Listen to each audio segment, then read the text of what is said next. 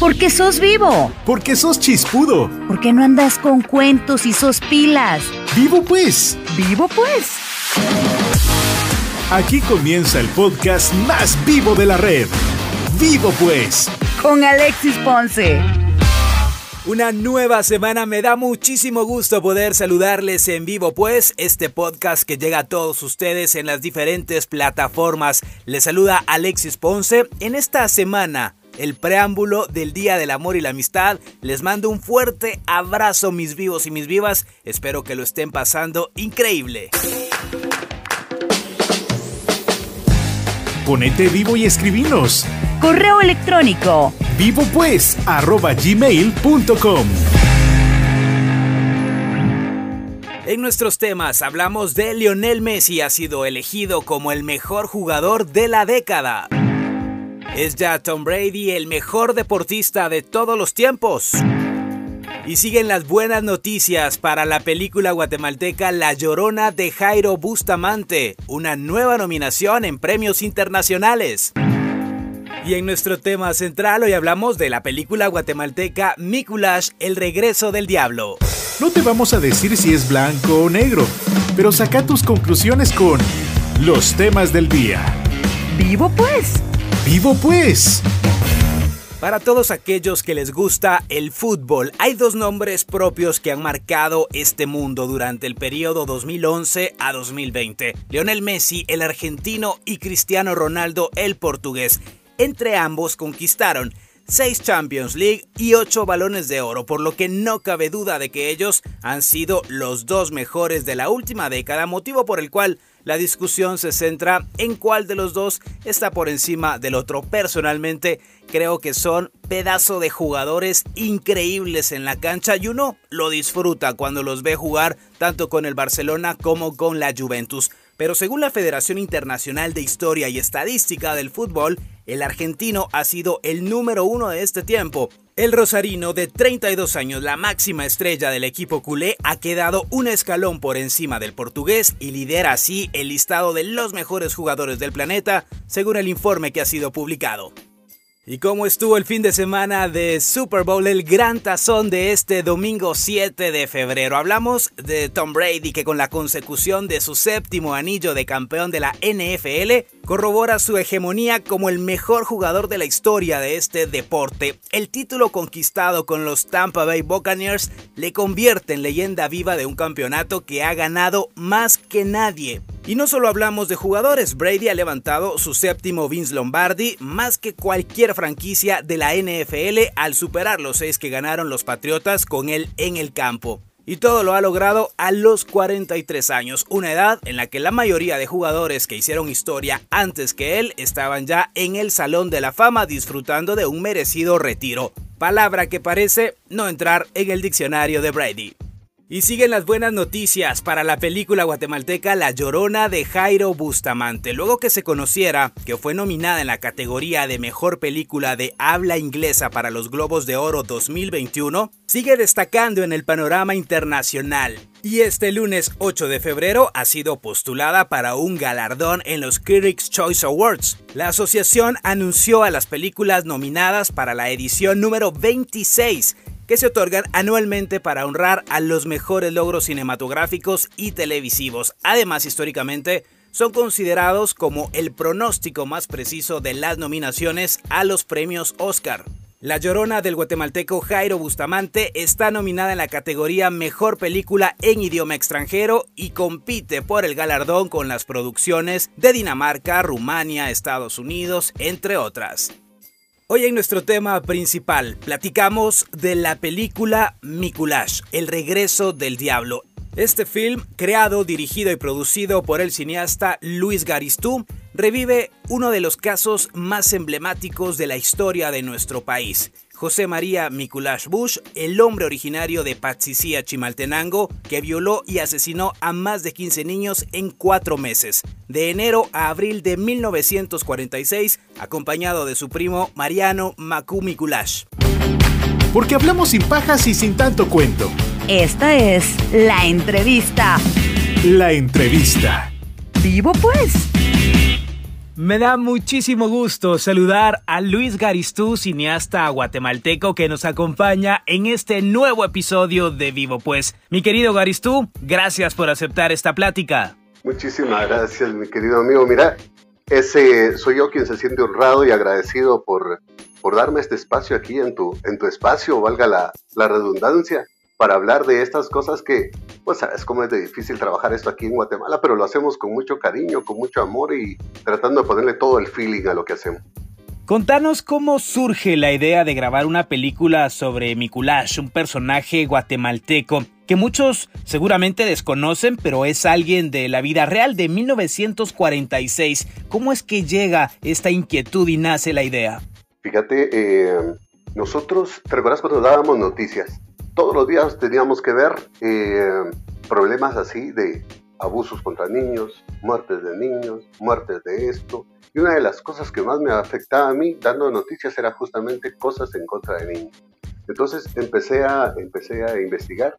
Yo había tenido la oportunidad de leer el libro de, de de, de, Godínez. Más o menos en 1993 tuve la oportunidad de leer eh, el libro de Godínez con relación a Nicolás.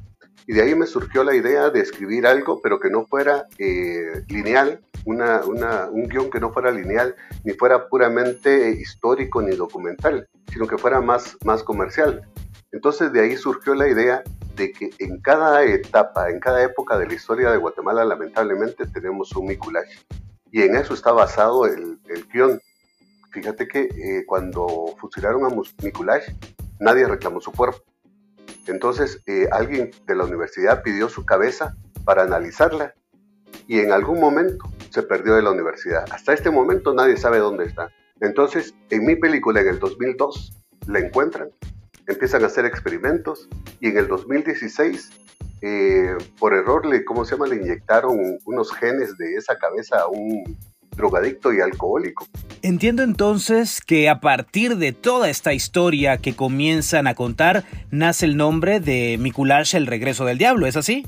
Justamente, porque eh, a pesar de que fue fusilado, eh, te decía que en cada época lamentablemente tenemos un Mikulash que abusa de, de, nuestros niños y ahora se ha incrementado el, el abuso y el maltrato también a las mujeres. Entonces, de alguna manera queremos poner el dedo en la llaga para que la gente para que la gente sepa, para que la gente entienda que como sociedad, que con, en conjunto con nuestras autoridades tenemos que hacer algo para que esto, para que esto se detenga.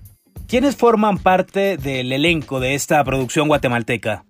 Fíjate que Mario Bayar trabaja con, conmigo, él es el contraparte de, de Mikulash en, ¿cómo se llama? en 1946. Sergio Antonio Batz, que es un locutor de, radio y que nos dio las características que necesitábamos para este papel. Está Edgar Valdés, está... Ah, hay un actorazo que trabaja con nosotros, el maestro Roger Ovalle, hace un papel extraordinario de papá de Mikulash cuando Mikulash tenía ocho años, fíjate vos, porque yo vi una, tuve acceso a una tesis donde hablaba acerca de que Mikulash seguramente fue violado por su papá que era alcohólico cuando tenía unos ocho años. Entonces, eh, recreamos un poco un flashback de, la vida de, de Mikulash a los ocho años, que fue eh, lo que provocó que a los 21 años empezara a, a violar y matar niños. ¿Cuánto tiempo les llevó la grabación de la película? Nos contaste que tuvieron que revisar muchos libros, información respecto al tema. ¿Qué tan complejo fue todo el proceso? Fíjate que más o menos yo estuve como un mes metido en la hemeroteca, así puro ratón, buscando información, que por cierto no creas que había tanta información en los periódicos en aquel entonces. Nicolás se hizo famoso después de que lo agarraron y ya, ya se descubrió todo, todo eso. Antes de que eso ocurriera, los periódicos eh, lo mencionaban muy poco. Y de hecho, eh, hay una cuestión bien interesante y es que eh, el doctor Juan José Arevalo Bermejo es uno de nuestros presidentes más queridos y mejor recordados. Sin embargo, él tuvo un accidente en, en carro y la gente cuando vio que no atrapaban al, al, ¿cómo se llama?, al asesino y en un periodo de 3, 4 meses mató a 15 niños, empezaron a decir que seguramente el presidente les eh, mandaba matar niños para quitarle la médula espinal y así mantenerse vivo. Entonces cuando el presidente vio esto, eh, ordenó que pusieran a todas las fuerzas eh, que fueran necesarias para capturar al o a los responsables y fue así como capturaron a Mikulash y él mediante un decreto, no me recuerdo, 235, ordenó que fuera un proceso abreviado y en menos de un mes ya lo habían condenado y fue que y fue fusilado. Eficientes igual que ahora. ah, completamente eficiente, ya te puedes imaginar. Por eso es que por eso es que yo digo, todo esto que está pasando se podría arreglar con el concurso, no solo de la sociedad, sino que de nuestras autoridades en cuanto a la, a la pronta y decidida aplicación de la, de la ley. ¿Qué tan complicado fue grabar? Recuerdo que en una oportunidad que platicamos me contaste que buscabas locaciones y que no era nada fácil. ¿Hubo finalmente apoyo de instituciones? Bueno, realmente no tuve el apoyo de ninguna institución que debiera ser y, debo ser bien claro, el Ministerio de Cultura y Deportes nunca me apoyó, pese a que existe un, fondo específico para el apoyo al, al, cine en Guatemala. Nunca me lo, me lo dieron. Entonces, tuvimos que trabajar con nuestro propio, con nuestros propios recursos, con nuestras propias, eh, con nuestro propio equipo, con, con, muchas deficiencias económicas si querés, pero con todo el deseo de hacer las cosas lo mejor posible. Y encontramos unas locaciones para 1946 preciosas en, en San Juan del Obispo. Y, y, ahí grabamos una gran, gran parte de la película, yo diría un 90-95%. Y el resto hay algunas locaciones, por ejemplo, el Club Guatemala nos prestó unas instalaciones muy interesantes que tiene ahí. Por ser un edificio antiguo nos sirvió muy bien para recrear, eh, digamos, la, la, ¿cómo se llama? La, la época de 1946. Y, y, así fue. Y lo más difícil es, por ejemplo, el vestuario o recrear esa, esa época de 1946. Fue un poco complicado, pero pero gracias a Dios ahí está el, el, el, producto que tenemos. Nosotros consideramos que está muy bien logrado, sabemos que le va a usar a, al público que, que, nos haga el favor de ir a ver a los cines. Ahora que ves terminado este proyecto, tu hijo, tu bebé, tu orgullo también, ¿qué conclusión sacas? ¿Es difícil hacer cine en Guatemala? Es completamente difícil, pero eh, me motiva el hecho de que vos sabes, Cinépolis tiene eh, su, su, sede, su, los que controlan eso están en Costa Rica. De ahí vieron el cómo se llama el tráiler de nuestra película y ellos se interesaron, volvieron a vernos a nosotros y nos dijeron que uno de los, ¿cómo se llama? Uno de los eh, de las cosas que, que, nos llevaron hasta aquí es que hay muchos compañeros cineastas que han puesto ya eh, de manifiesto eh, la capacidad que hay de hacer cine aquí en Guatemala. Por eso nos volvieron a ver y nos pidieron y nos dieron el espacio para que nos presentáramos en sus cines. En Cinépolis vamos a poder ver Mikulash El regreso del diablo, pero ¿qué fecha es el estreno de esta producción guatemalteca?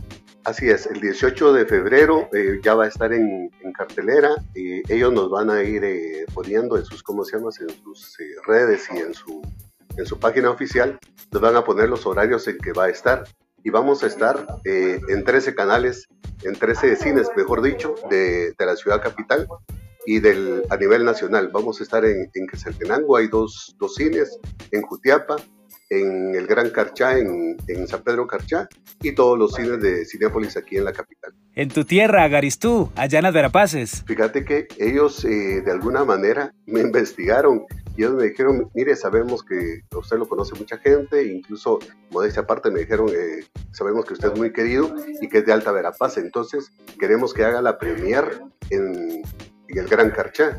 Y ahí vamos a hacer la premier el 16 de, febrero.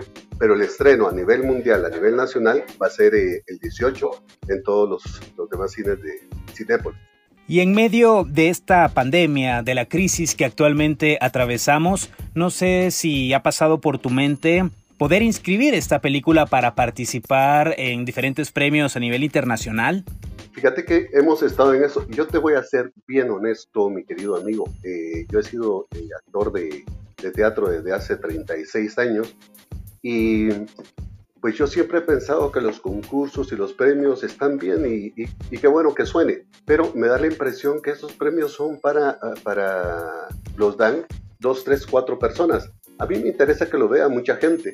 Ojalá ganemos premios, ojalá se, se pueda pero no me, no me preocupa tanto eso, sino que logremos el objetivo del mensaje social que la, la, película tiene y que nos vea bastante gente y que podamos seguir haciendo cine. Eso es lo más importante en este momento para, para mí. Luis, Gracias por platicar aquí en vivo pues, por acompañarnos y de verdad muchas felicidades. No podemos perdernos el gran estreno de Mikulash, El regreso del diablo, una historia que promete muchísimo y que seguramente va a estar dando de qué hablar dentro de la sociedad guatemalteca. Ojalá así sea. Alexis, muchísimas gracias por la, por la entrevista y pues eh, esperamos que mucha gente nos apoye y podamos seguir trabajando con esto. Hay algo que debo ser bien claro y es que los cines, como bien comprenderás, ellos eh, están bien sujetos a las normas de, de bioseguridad que, que, se tienen que tomar y no se ha descubierto, yo estaba leyendo un, un artículo que no se ha descubierto ni un solo contagio en ningún cine, justamente porque trabajan mucho y le ponen mucha atención a esa parte. Las redes más vivas y chispudas. Búscanos como Vivo Pues GT en Instagram, Facebook y Twitter. Te agradezco por estar una semana más conectado a Vivo Pues. Recordá que en siete días regresamos con un nuevo episodio con mucha más información de temas de tu interés. Recordá que podés seguirte comunicando a través de nuestras diferentes redes sociales. Hasta la próxima semana. ¡Vivo pues!